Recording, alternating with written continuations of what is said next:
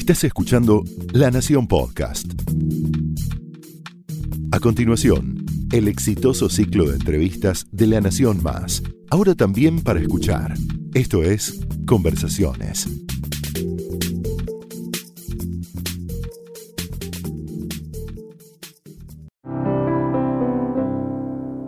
Hola, bienvenidos al ciclo Conversaciones en la redacción del Diario La Nación.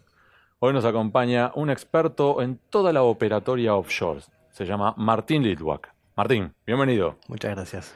Voy a contarles un par de cositas nuestras. Eh, Martín y yo nos conocimos a través de Twitter. ¿No? Correcto. Técnicamente correcto. Correcto. Número uno. Número dos. Me mandaba algunos tweets que eran duros, incluso desafiándome a un debate en lo de Mirta Legrand. Las vueltas de la vida, teníamos un amigo en común, nos juntamos a tomar un café y empezamos a cruzar datos, impresiones, expresiones, opiniones, que de eso vamos a estar hablando aquí. ¿Por qué con Martín? Porque Martín es un experto, abogado argentino, radicado ahora en Miami, que en los últimos años se ha especializado en toda la operatoria offshore y la operatoria compleja de, por ejemplo, los circuitos financieros, ¿no? Sí, así es, correcto. Y ha vivido, entre otros aspectos, en eh, Uruguay y en Islas Vírgenes Británicas. Sí. Con lo cual, a la hora de hablar, él es un referente de estos temas y, claro está, a favor. Y, entre otros puntos, tenemos un ida y vuelta precisamente porque yo no estoy tan a favor de la operatoria offshore. Así que en esta ida y vuelta, respetuoso, estaremos ahora. Hola. Hola, ¿cómo estás? Queremos, si querés, es, ustedes ya conocen, porque ya he escrito Panama Papers, no tengo más que para decir que lo que ya hemos publicado. El primer eje es, ¿por qué vos sí considerás un- una herramienta válida, un instrumento válido, la operatoria offshore? Yo creo que el- el- la clave en tu pregunta es la, la palabra instrumento. Eh, Vamos. yo creo que una jurisdicción offshore, eh, una sociedad offshore es un instrumento que, utilizado para fines válidos, para fines legales, eh, es una herramienta que tiene muchas ventajas. eh, y utilizado para fines ilícitos, eh, obviamente no, no es, este, no es correcto. Ahora, el problema siempre es la finalidad y no el instrumento. Eh, nosotros en general asesoramos familias de alto patrimonio, empresas que tienen una serie de finalidades. Entre ellas, más allá de lo que la gente piense normalmente, el principal no es un tema impositivo, siquiera te diría que el tema impositivo viene en tercer o cuarto orden. Lo principal que busca la gente en Latinoamérica en general, no solo en Argentina, cuando utiliza vehículos offshore es tener un mayor nivel de seguridad jurídica. Eh, A ver, vamos específicamente. Porque para que nos están viendo, ¿qué significa seguridad jurídica en términos prácticos? En la práctica significa que las leyes se apliquen siempre de la misma manera, que haya previsibilidad y que haya condenas para quien hace las cosas mal eh, y eh, que quien hace las cosas bien no, no sufra ningún tipo de, de persecución ni nada. Cosas que hemos vivido en general en Latinoamérica, en particular en Argentina, muchas veces, digamos. Es decir, tenemos gente que evade normas y no es condenada. Quizá con los sucesos de los últimos tiempos esto cambie un poco, ojalá. Y tenemos gente que hace las cosas bien y que por la autoridad fiscal está todo el tiempo encima de la actividad o la, la autoridad aduanera. Entonces, muchas veces lo que las familias buscan es seguridad jurídica, privacidad, eh, resolver sus temas sucesorios. Pero no estamos hablando de violar la ley ni de esquivar la ley. Estamos viendo qué manera resolver estas preocupaciones válidas que tienen con instrumentos que en Argentina quizás no están disponibles, digamos. Entonces, dime. ¿Dónde trazás la línea, Martín, entre privacidad, secreto y evasión? ¿Dónde se traza? La evasión es simple, es decir, si hay una ley que establece que hay que pagar un tributo, yo no puedo no pagarlo. Y de hecho hay mucha gente que habla de rebelión fiscal, que se pone en contra del pago de impuestos. Yo no estoy en esa postura para nada. Yo, entre comillas, combato los países de alta tributación desde, si querés, una militancia pro jurisdicciones de baja tributación, pero tratando de generar cambios en las leyes, no diciendo que no hay que cumplirlas. Eh, cuando vienen los clientes, nosotros hacemos nuestro, lo que se llama un due diligence de ellos, vemos quiénes son, cómo obtuvieron su dinero, qué buscan, no somos los primeros en desechar clientes que no son sanos, digamos. ¿Cuán habitual es este análisis de lo que se dice la debida diligencia? Es decir, ok, vos venís a mí, vos decís que querés depositar este dinero o lo que fuere en tal jurisdicción, y las vírgenes británicas, Caimán, Curazao, lo que sea. ¿Cuánta habitual es esta revisión? Mira, hoy sin duda es habitual porque las normas lo marcan y los reguladores eh, piden información y ponen multas, digamos. Eso es algo relativamente nuevo. Es decir, vos lo sabes mejor que yo, cuando uno eh, analiza documentos, por ejemplo en Panama Papers, y tiene 30 años de historia, los documentos de 1980 se mantenían de determinada manera y los del 2005 de otra manera. Eso a nivel genérico de la industria. Que hay empresas que tienen un, si querés, apetito, una voracidad comercial que hace que no tomen decisiones racionales, sin ninguna duda que las hay, y Mossack Fonseca es un ejemplo. Ahora, nosotros somos muy conscientes de, de la importancia de esto y de hecho hacemos un due diligence que no es checking the box, es decir, una lista de documentos, tun, tun, tun, cumplí, yo veo que hay algo medio raro, pero igual cumplí. Yo voy más allá y mis clientes yo los conozco, digamos, los conozco en serio. He ido a sus casas, he hablado con ellos, he ido a sus oficinas, sé cómo ganaron el dinero, sé cuáles son sus objetivos, conozco a sus familias eh, y entonces me permite a mí tomar decisiones informado, digamos. A mí no me sorprende eh, nada de lo que le pasa a mis clientes en principio. Pero si se quiere, vos tenés un abordaje más de boutique. Y por el contrario, tenemos, si querés, en la antítesis sería Mossack Fonseca. En la operatoria offshore es más común tu abordaje de conozca a su cliente o la operatoria Mossack Fonseca. Yo creo que, a ver, las empresas grandes hoy de, detrás como si fuera Mossack Fonseca han cambiado mucho en los últimos años ya antes de Panama Papers venía un cambio y un, y un, eh, cambio es la transparencia, digamos, ya se veía, ya FATCA era ley antes de Mossack Fonseca, CRS estaba bajo estudio, eh, la eliminación de acción del portador había sido ya decidida en casi todas las jurisdicciones relevantes, entonces ya hay un cambio este, histórico. Yo lo viví en BBI, o sea, cuando yo fui a BBI, estamos hablando del año 2002, yo podía recibir un llamado de un cliente, él me podía encargar una sociedad telefónicamente y con muy poca documentación, sin violar ninguna ley, yo lo armaba la sociedad. Esto es imposible. La realidad es que los trust companies serios este, hacen, hacen toda la día diligencia. Es cierto que si vos sos mayorista de alguna manera, estás más lejos del cliente y tenés impedimentos fácticos y prácticos para ir más a fondo, este, pero la hacen, realmente hacen un buen trabajo y en general el regulador está en cada jurisdicción muy pendiente de lo que pasa porque de vuelta, un escándalo en ciertas jurisdicciones puede hacer que la jurisdicción que descansa mucho en, esta, en este producto, digamos, eh, tenga serios problemas financieros a nivel global. Digamos, es un, es un ejemplo y es como vos sabés, la jurisdicción donde más sociedades hubieron del caso Panama Papers eh, y BBI tomó un rol activo y suspendió este, a Mossack Fonseca le puso multas y fue parte de la solución eh, del problema. es un poco lo que pasa a nivel morno. Por otro lado, y, termino con esto el concepto, nosotros por ejemplo, en BBI puntualmente, pero en todas las uniones uno tiene obligación hasta de denunciar a sus clientes si ve algo que no, que no está bien, digamos.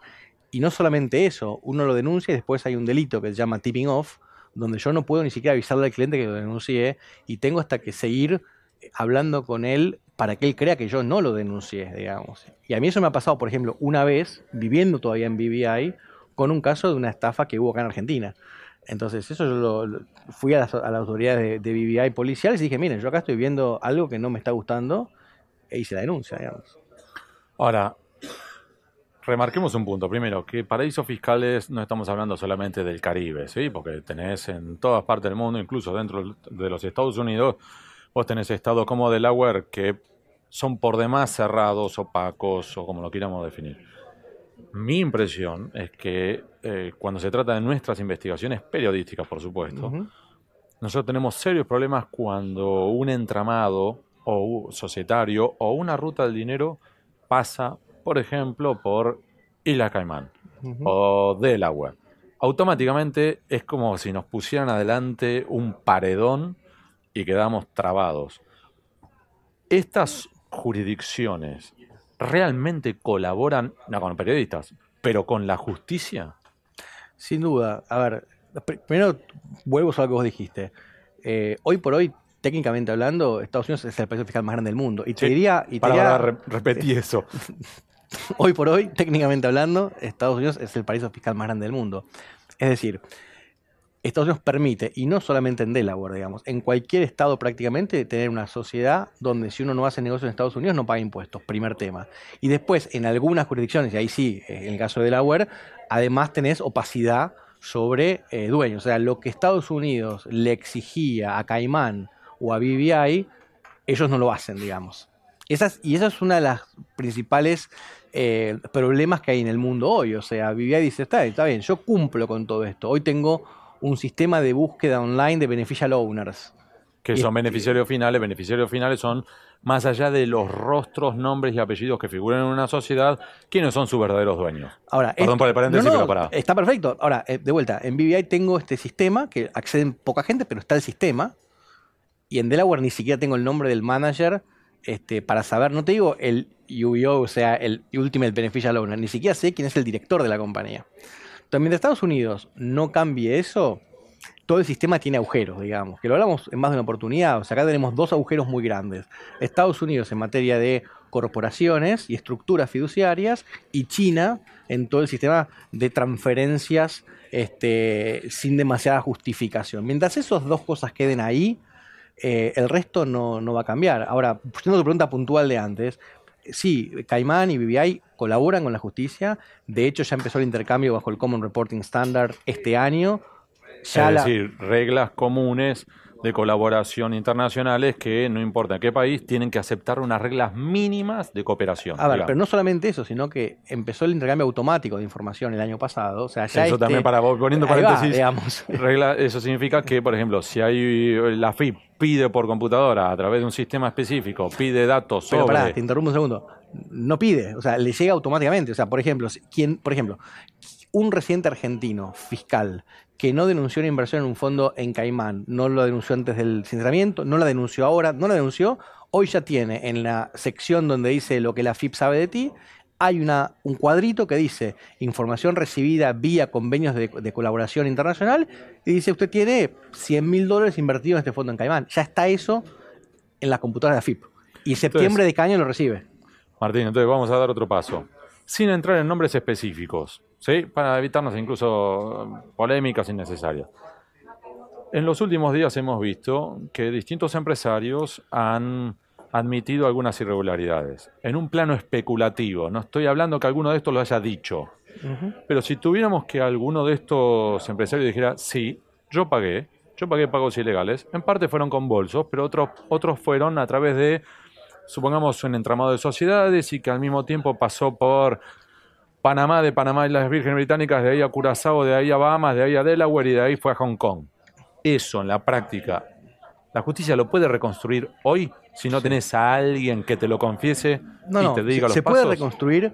Lo que necesitas son, son o sea, es, una cosa que es que la justicia tenga auxiliares de justicia que entiendan el sistema offshore, digamos. Eh, vamos al revés.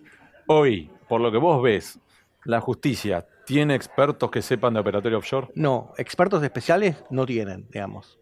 Eh, porque de hecho ha pasado en, en que yo he visto que no saben, primero, qué preguntar. Y segundo, que es lo más difícil, y eso también lo ve en, en algunos momentos en prensa, que no saben interpretar a veces qué significan ciertos documentos. Entonces salen con, no sé, acá hay un registro accionista que es tal cosa, y te das cuenta que es un documento privado, que no tiene demasiado valor, que se podría haber investigado de otra manera, que se O puede que no son preguntar otra accionistas y son cosa directores. por ejemplo, o que ya no están más, o que no está actualizado. Entonces, hay un montón de cosas que es entender eh, las jurisdicciones offshore sin preconceptos, sin prejuicios. Y lo que vos decís de los temas de corrupción en los bolsos, no es casual que eh, López haya depositado eh, plata en bolsos y que haya cuadernos Gloria con pagos en efectivo, porque el mundo está mostrando que hoy el dinero negro desaparece en entidades financieras. Y eso es algo que clarísimo, eh, algo que tenía clarísimo el kirchnerismo.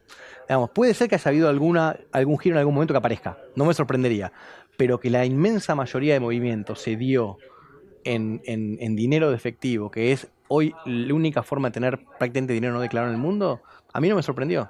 Me hubiera sorprendido más cosa. ahora, ahora vamos a entrar, si querés, en, en este ida y vuelta de... Pero así como vos tenés a José López depositando bolsos en un convento que no es convento, o lo tenés a Barata moviéndose con bolsos y valijas, paquetes, sobre lo- todos los formatos, también tenés eh, la ruta del dinero, otra vez insisto, más allá de los nombres, olvidémonos. Sí, sí. Pero sí tenemos una ruta que ha pasado en teoría a través de Uruguay. De Uruguay creo que fue parte de la ¿te acordás? Bahamas, parte de Liechtenstein, parte Suiza. De Suiza se fue a la isla de Man. O sea que todavía hoy tenés alguno, todavía o no, digo, en los últimos 10 años han habido casos de operatorio offshore. Sin duda que, han habido. El tema es, y, en realidad el punto acá es, es la excepción o es la regla, digamos. Yo no tengo dudas de que hay un montón de gente que utiliza o utilizaba, si querés, antes del intercambio automático de información, que pone un límite a esto, porque esa es la realidad.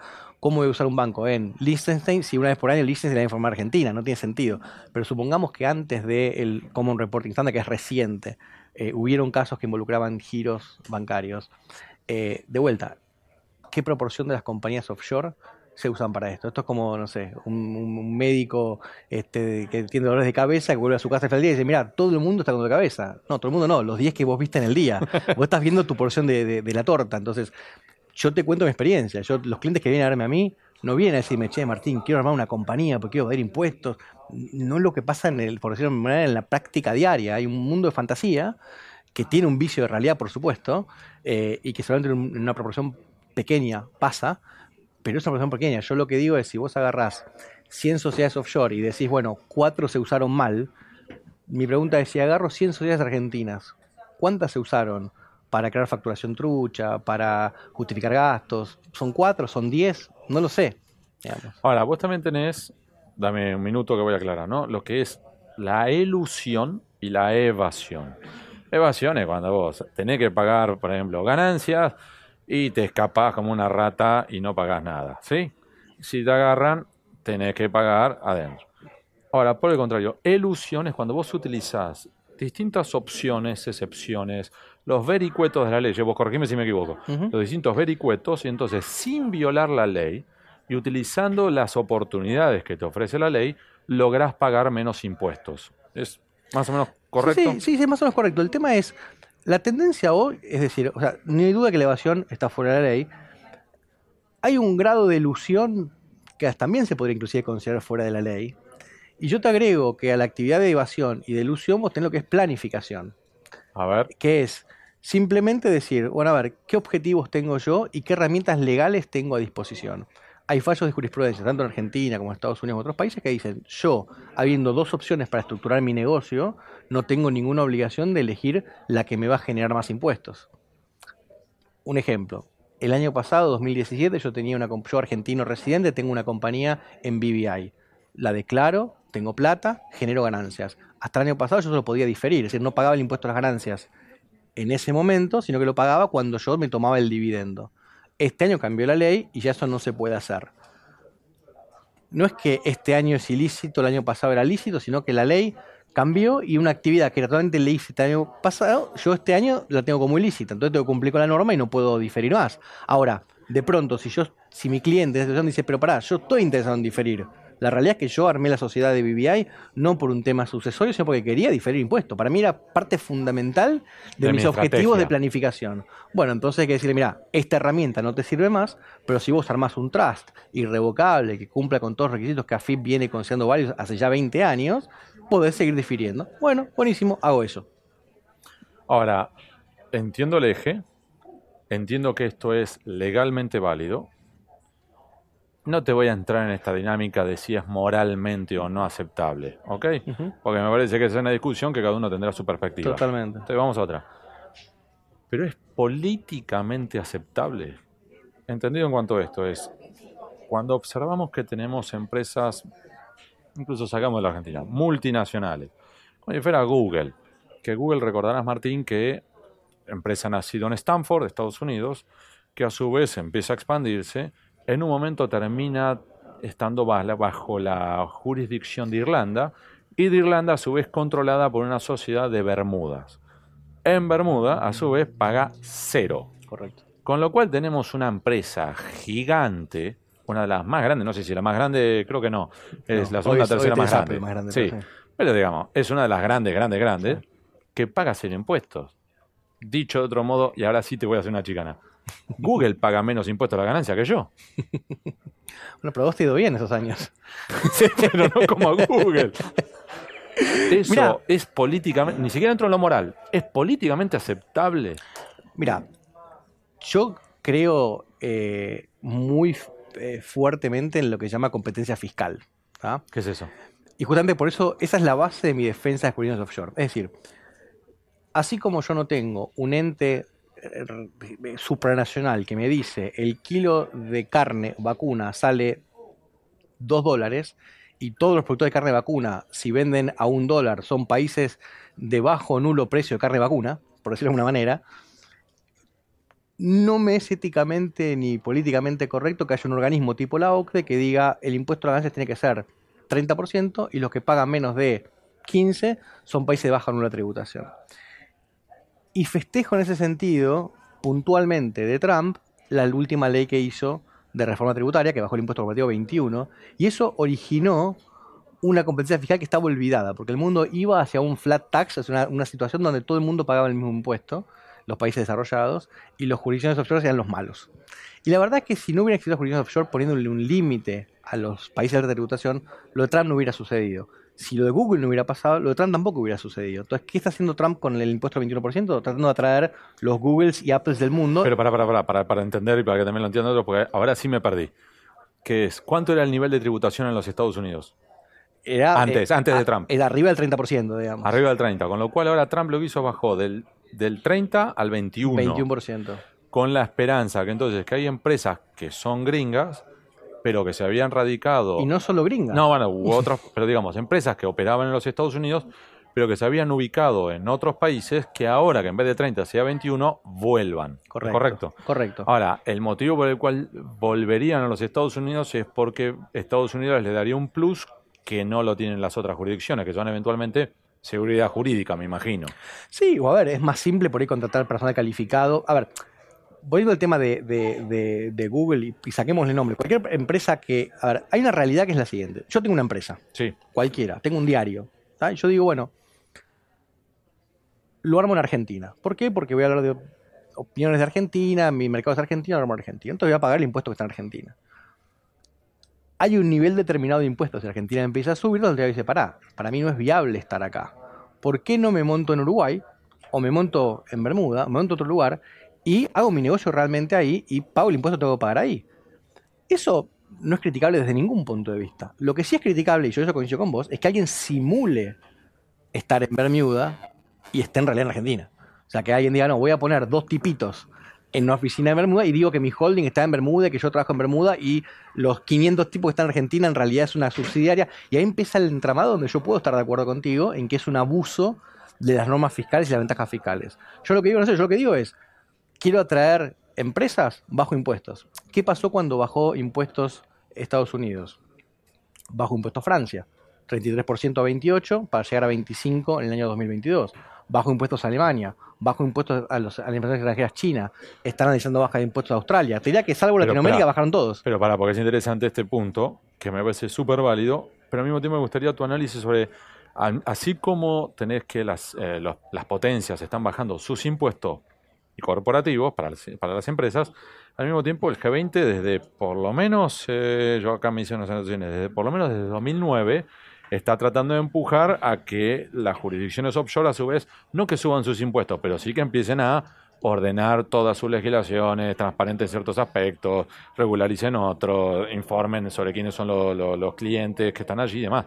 ¿Cómo, ¿Cómo ves este juego de por un lado bajo y por otro lado exijo? No, es que yo creo que justamente es parte de la competencia fiscal. O sea, en definitiva, te lo pongo eh, claro para que, lo, para que la gente lo entienda mejor.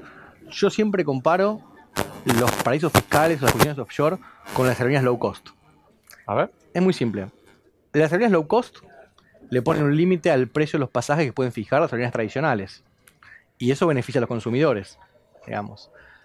Las jurisdicciones offshore ponen un límite a los impuestos que pueden pagar, eh, que ponen para pagar los, los jurisdicciones de alta tributación, y eso beneficia a los contribuyentes. Es la misma lógica, digamos. Si a mí no me cobran una tasa prohibitiva, yo ni me pongo a analizar otras, otras opciones.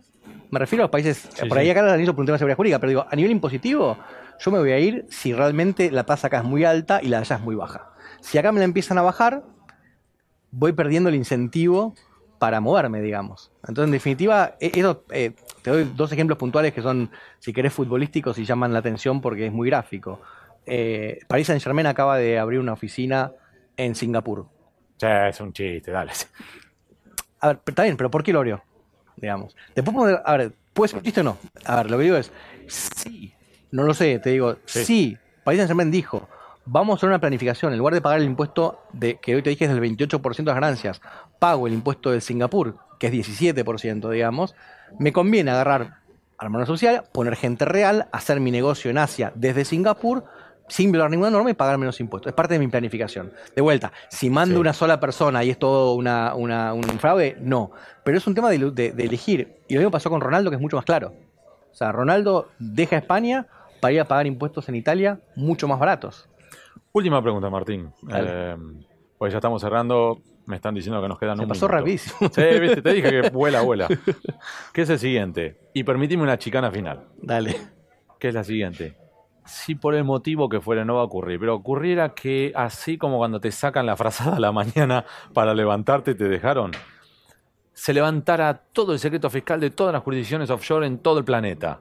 Yo creo que encontramos hasta a un marciano habitando en la Tierra. O sea, los cadáveres que podemos llegar a encontrar en el laboratorio offshore, ¿es correcta mi impresión? O en realidad, como vos me dijiste antes, hay mucha especulación loca. Yo creo que lo que vos planteás no es tan lejos de ser cierto. Falta que Estados Unidos se libre. Pero yo creo que hoy el secreto está bastante. O sea, el mundo es bastante transparente. Creo que mi visión es que el mundo es mucho más transparente de lo que lo estás viendo vos. ¿Por qué? Porque yo estoy acostumbrado. Y yo vi toda la evolución en 20 años trabajando offshore. Entonces, para mí, hoy es prácticamente transparente. Pero te hago una pregunta o un comentario final yo de mi lado. Y no es chicana, pero Dale. hay un tema de medios y, y fines. Primero, yo creo que el derecho a la privacidad de las personas tiene un valor, no es un valor cero. Puede ser que la transparencia tenga un valor más importante a nivel de comunidad, pero el valor de la privacidad no es cero. Si yo te dijera, por ejemplo, que hay un país con un problema severo de violencia doméstica. Una solución muy fácil sería, hagamos las casas de vidrio, todas. Total, ¿quién va a pegarle a alguien en una casa de vidrio? Y si le pega lo agarro enseguida. Ahora, ¿el costo cuál es de todo eso? Enorme. Esa es la pregunta, esa es la reflexión para mí. Coincido en cuanto a eso y ahí llegamos a una coincidencia final. Yo también creo que hay límites de la privacidad. De hecho, nosotros en Panama Papers nos, todavía nos reclaman de que no hemos publicado todo. Es cierto. Porque hay personas que no son sujetos de interés público, hay temas que no son noticiosos, porque no son personas políticamente expuestas o distintos motivos. Así es. Martín Letwak, muchísimas gracias. Espero que hayamos sido un diálogo más o menos aceptable. Un placer. ¿eh? Y a ustedes, gracias y será hasta la próxima. Chau.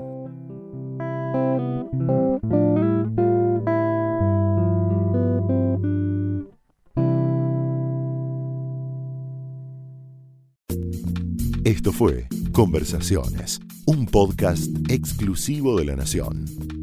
Escucha todos los programas de La Nación Podcast en www.lanacion.com.ar. Suscríbete para no perderte ningún episodio. Estamos en Spotify, Apple Podcast, Google Podcast y en tu reproductor de podcast favorito. Seguí escuchando La Nación Podcast.